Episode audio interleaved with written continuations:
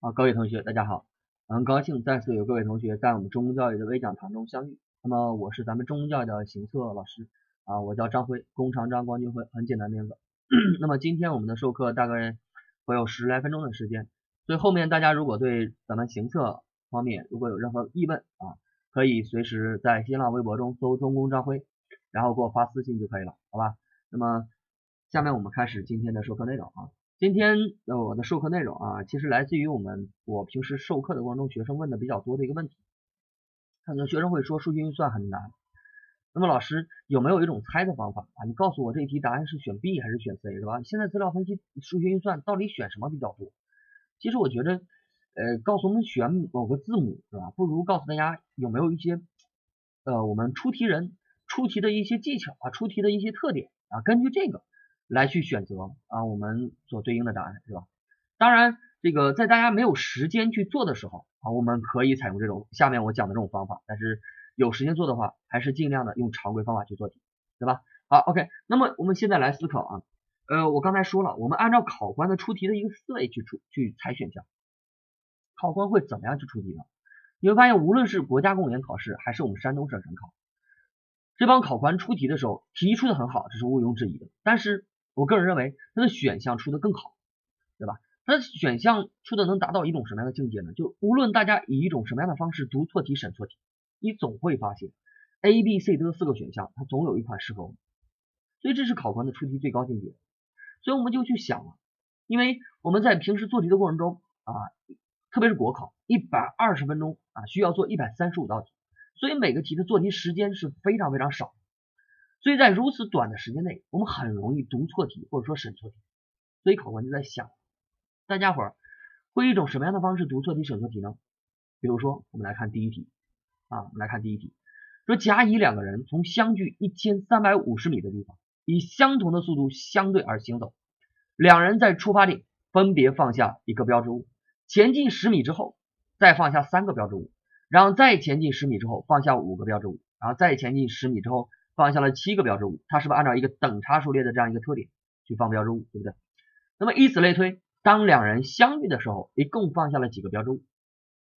好，下面我们来思考，同学，这个题目是不是让我们去求的是甲乙两个人所放标志物的总和？那么我要思考了，这两个人的速度是不是相同的？所放标志物的方式是不是相同的？所以在两个人从出发到相遇的时候。所放标志物的总数一定是相同的啊，一定是相同的。所以我们求的是总数，所以考官在想，一定有一部分同学求出来的其中一个人的总数忘记乘二了。在如此短的时间内，一百二十分钟做一百三十五道题，平均每个题的做题时间大概是五十秒钟左右的时间，所以读错题、审错题很正常啊，很正常。所以考官在想了，一定有一个人，有有一部分人 求出来了一个人所放标志物。那都的总数啊，忘记乘二了，所以你就有没有发现咱们的选项设置是很有特点的？C 等于二 A，的等于二 B，所以我们说这题的答案不选 C 就选 D。那么再来看，两人的总长是一千三百五十，所以你就会发现，同学注意听啊，你就会发现两个人的速度相同，所以两个人在相遇的时候所走的路程也一定是相等的。那么一个人走多少？一千三百五十除以二等于七六百七十五啊，等于六百七十五。那你会发现六百七十五中是不是包含着有六十七个十米？好，OK，六十七个十米，我们放下了几次标志物？当然，我在平时授课的过程中，你会发现有学生说，老师应该是六十七次吧？当然，也有同学说是不是六十八次呢？好，OK，那你会发现，如果我们用六十七次来做，答案选 C。如果我们用六十八次来做这一题，答案选德。哎呀，这题考官出的是真的是太坏了，是吧？当然，我们这题的正确答案一定是选德，对吧？为什么？因为你想想放，当我们有一个十米的时候，哎，有一个十米的时候，我们是不是放了两次标志物？有两个十米放了三次，所以有六十七次，有六十七个十米，当然是放了六十八个标志物啊。所以按照六十八个来标志物来算的话，利用等差数列的求和公式，S。等于二分之一括号里二分之一 n 乘括号里面 n 乘 a 一加 a n，很快就可以做出来。这一题答案是选择的，好吧？好，OK。那么通过这个题，我们会发现它是有一定的规律的，对吧？那么我们再来看第二题，说某公司去年有员工八百三十人，那今年男员工人数比去年减少百分之六，女员工增加了百分之五，员工总数比去年增加三人，问今年男员工有多少人？当然我们会发现这个题目中出现了很多的百分数啊，出现了很多的百分数。那么在我们的授课的过程中，我们都会给大家去讲这个题目，实际上是可以用整出来做的啊。当然，如果在没有时间的时候，我们如何去搞定这个题目呢？那么我们来看这个题求的是今年男员工，所以考官会想，在短短的时间内，大家会以一种什么样的方式审错题呢？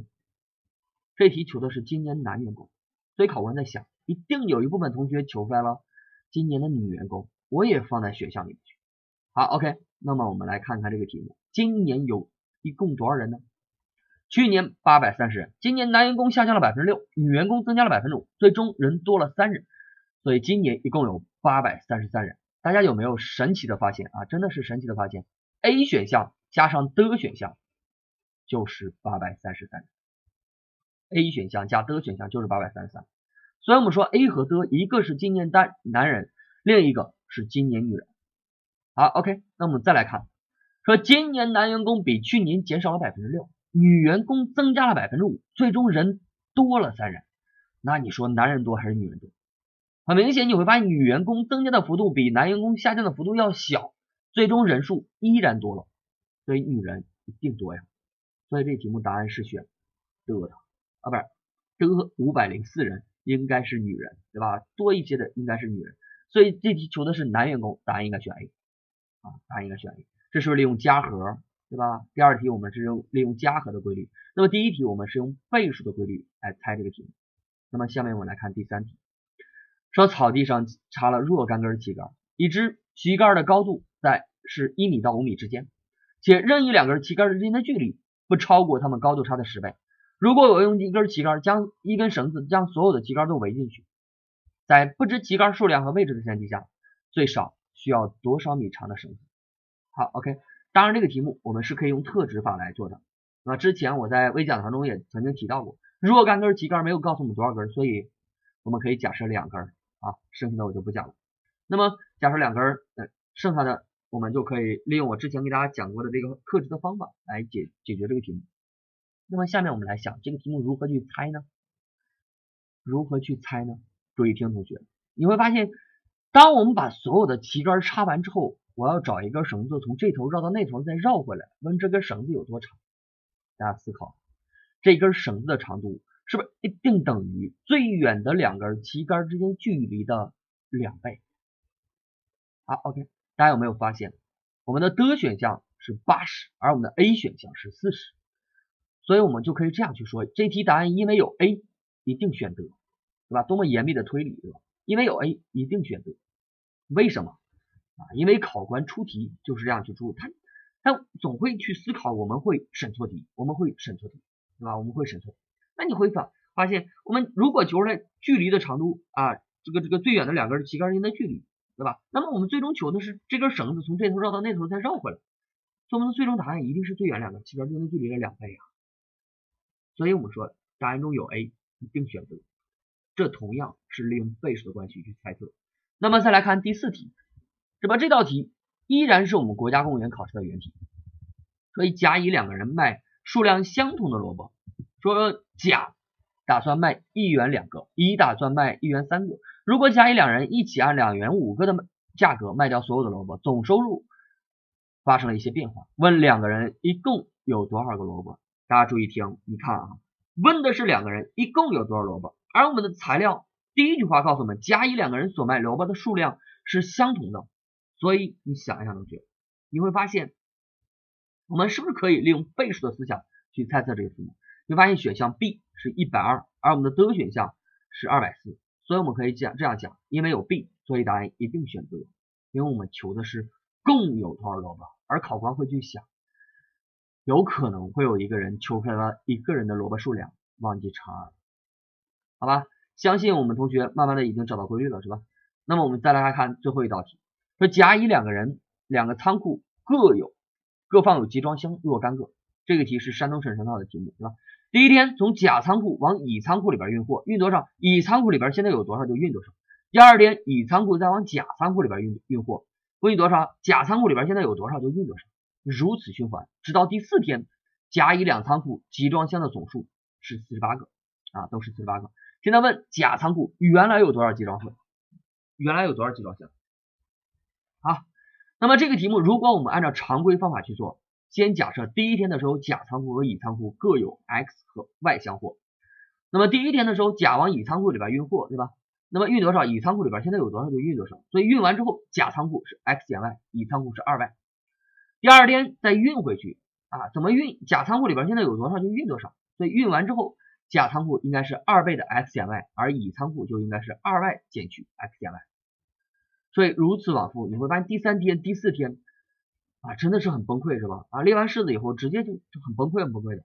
所以啊，按照常规方法，基本上这个题目啊，这个运算量是非常非常大的。所以我们来思考，同学，这个题目问的是甲仓库原来有多少集装箱？注意听，你会发现甲乙两个仓库的总数是多少？同学，各是四十八个，所以总量加一两个仓库加在一起的总量应该是九十八啊，应该是九十八，集装箱的总数应该是九十八。那么题目求的是甲仓库原来有多少集装箱啊？有多少集装箱？那么有没有发现，同学，咱们的选项是非常神奇的，是吧？你有没有发现 A 选项加上 D 选项就等于九十六，而 B 选项加 C 选项也等于九十六。所以同学，那你会发现，在第一天的时候，甲仓库往乙仓库里边运货，运多少，乙仓库里边有多少就运多少。所以乙仓库的货物在第一天的时候，甲仓库的货物是不是一定比乙仓库的货物要多呀？对不对？所以我们说这题的答案不选 C 就选 D。不选 C 就选 D，为什么？因为刚才说了嘛，甲乙两个仓库共有九十六个啊，共有九十六个集装箱，而我们的 A 选项加 D 选项等于 B 选项加 C 选项等于九十六，对吧？